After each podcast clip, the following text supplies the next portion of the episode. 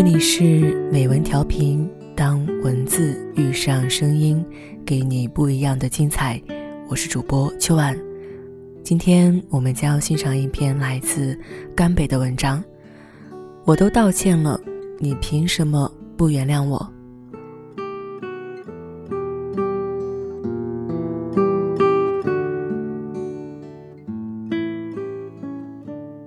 许多人道歉，不是为了说对不起，而是为了对方的没关系。A 同学家贫，B 同学不见了钱，一口咬定就是 A 同学偷的。他当着众人的面去翻 A 同学的衣柜，把衣服掀了一地，骂他是穷山恶水出刁民。钱没找到，B 同学就四处重伤 A 同学，说他一定是惯犯。A 同学呢，因为这个污点失去了那年的助学金。不多，三千块，但对他来讲特别多。A 同学越来越孤僻，一个人吃饭，一个人去上课，像一个沉默的影子。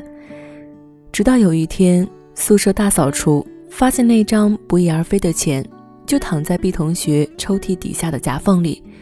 B 同学向 A 同学道歉，A 同学却前所未有的愤怒，他狂躁地捶打桌子。把牙齿咬得作响，不等 B 同学说完，就摔门而去。B 同学说：“多大点事儿啊！我都道歉了，他至于吗？”从此，他不再说 A 是小偷，开始逢人就说 A 真小心眼儿，屁大点误会，至于吗？他至于吗？那一年，A 同学的爸爸因为那笔意外落空的助学金，准确来说，是因为那丢失的一百块钱，去给人做短工。被掉下来的梁木砸断了腿。女生堆里造谣，一夜之间就传遍了。班上那个漂亮的女生，情感史不清白，一传十，十传百，添油加醋，版本各异。后来发展到女生想借用一下舍友的晾衣架，刚拿到手里就被一把抢过去。谁知道你有没有脏病？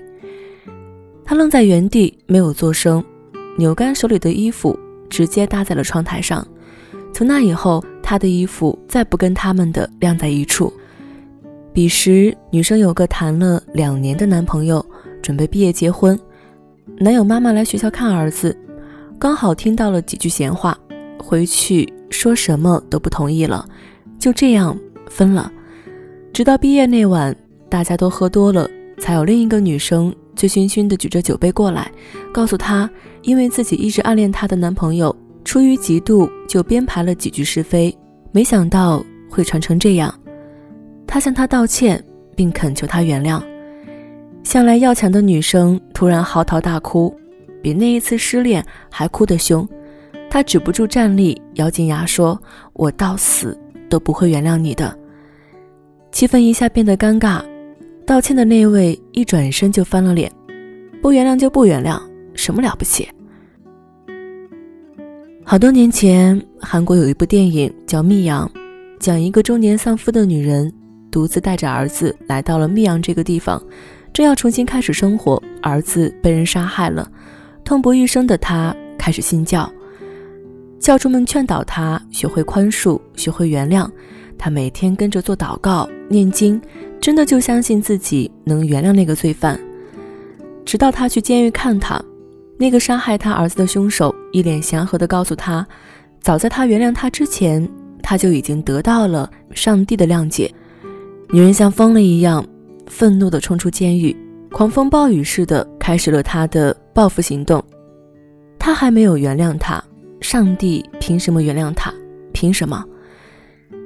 一个人把另一个人推下水，随后他又去救他，但在救人的过程中，他遗失了一部手机。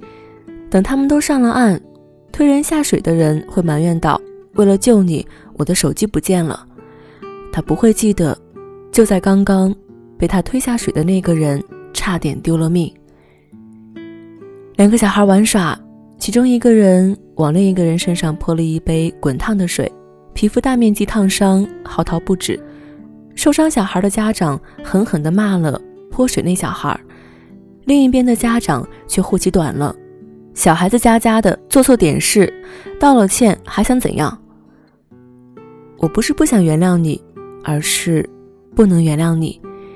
因为那两个字一旦说出口，我再也无法面对那个彻夜痛哭、饱经煎熬的自己。我不能背叛过去的自己，不能背叛我的心，他还在受苦。我有什么资格原谅你？是的，你道歉了，你的道歉在我的心里下了一场雪，那些委屈和冤屈可以洗刷了。但在那之前，我承受的煎熬和屈辱，丧失的尊严和人生，抹不去的，抹不去的，它就在那里，在噩梦里。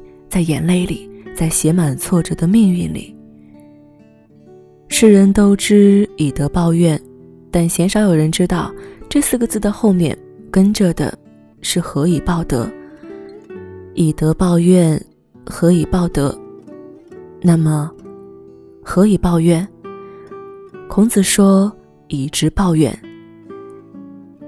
电影《亲爱的》里，黄渤对人贩子的妻子说。我顶多做到不恨你，这到头了。我不恨你，这已经是我能做到的全部。年少时看《神雕侠侣》，一灯大师拖着行将就木的裘千仞到英姑跟前去祈求原谅。很多年前，裘千仞还不是这个奄奄一息的裘千仞，那时候他有一身绝顶武艺，一掌拍打在英姑刚出生的孩子的胸口。还要发出朗朗笑声，孩子没了，英姑终生活在仇恨里。若干年后，她见到了凶手，但从前杀害自己孩子的和眼前这个奄奄一息的老人，仿佛已不是同一人。一灯大师劝他放下执念，脱离苦海。年少的我坐在电视机前，看着裘千仞苦苦哀求的样子，心里也动了善念，暗怪英姑真执着。直到如今啊，我明白了众生皆苦的道理，才懂了英姑的铁石心肠。